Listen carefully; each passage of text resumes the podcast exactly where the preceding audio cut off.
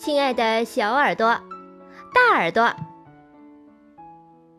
又到了乖果果讲故事的时间啦！我是你们的好朋友丫丫。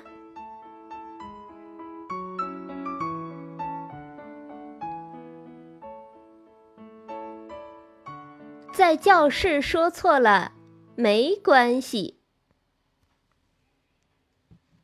在教室说错了，没关系。只要大家踊跃发言，说出自己的意见，答案对错都没有关系。别害怕说错，别笑别人说错。每个人都要勇敢的表达，说出自己的想法，这样。才能在热烈的讨论中，一步一步找出答案。在相互激荡的过程中，大家一起共同成长。别以为举手就一定不能说错，这样想会让你害怕说错，越来越不敢举手，越来越畏缩。最后，大家都不说话，时间一分一秒的溜走。老师无可奈何，只好一个人自言自语。学生们也都心不在焉。这样，大家都不会成长。俗话说。仙人打鼓有时错，连神仙都有出错的时候，何况是现在才正在学习、正在成长的孩子呢？说错了，一点儿都不奇怪。说错了，是很正常的啊。我低垂着头，很想要举手。终于，我下定决心，第一次举起手。老师马上就叫我了。我的心脏扑通扑通，身体热烘烘。一站起来，脑子突然一片空白，结结巴巴的说了些什么，自己都听不懂。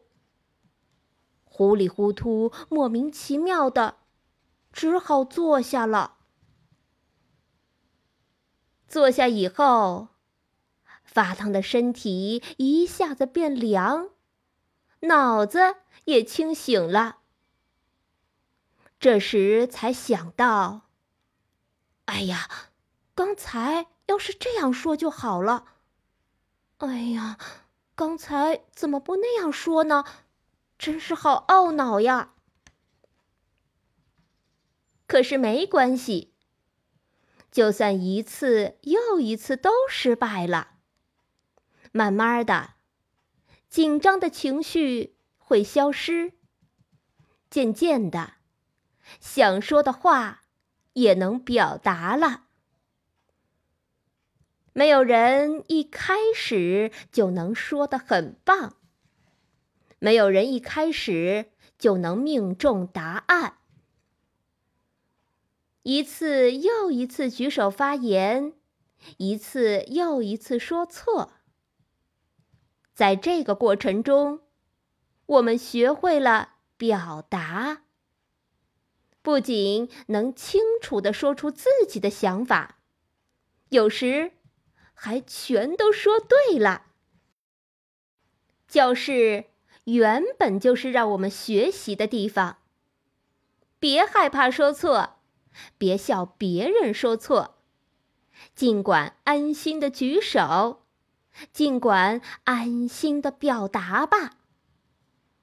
说错了，不会有人笑你，不会有人瞧不起你，更不会有人生气骂你。相反。说错了，才有机会帮你纠正；当你怎么都想不通时，老师更会绞尽脑汁来教你。所以，虽然说错了，不是也很好吗？就算有人说你的想法很奇怪，那也没办法，因为这就是你的想法。就算真的有人笑你，但说错了有什么不可以？只要把错的地方都学会了，这样不是更好吗？总而言之，不管别人说什么，不管有没有人嘲笑你，不懂的地方，我们一定要努力找到答案。绝对不放弃。这样的教室不是很好吗？让我们来创造这样的教室吧。今天的故事就讲到这儿。在教室，说错了也没关系，勇敢的表达自己的想法吧。感谢收听今天的故事。更多故事，请订阅或收藏。乖果果讲故事，再见喽。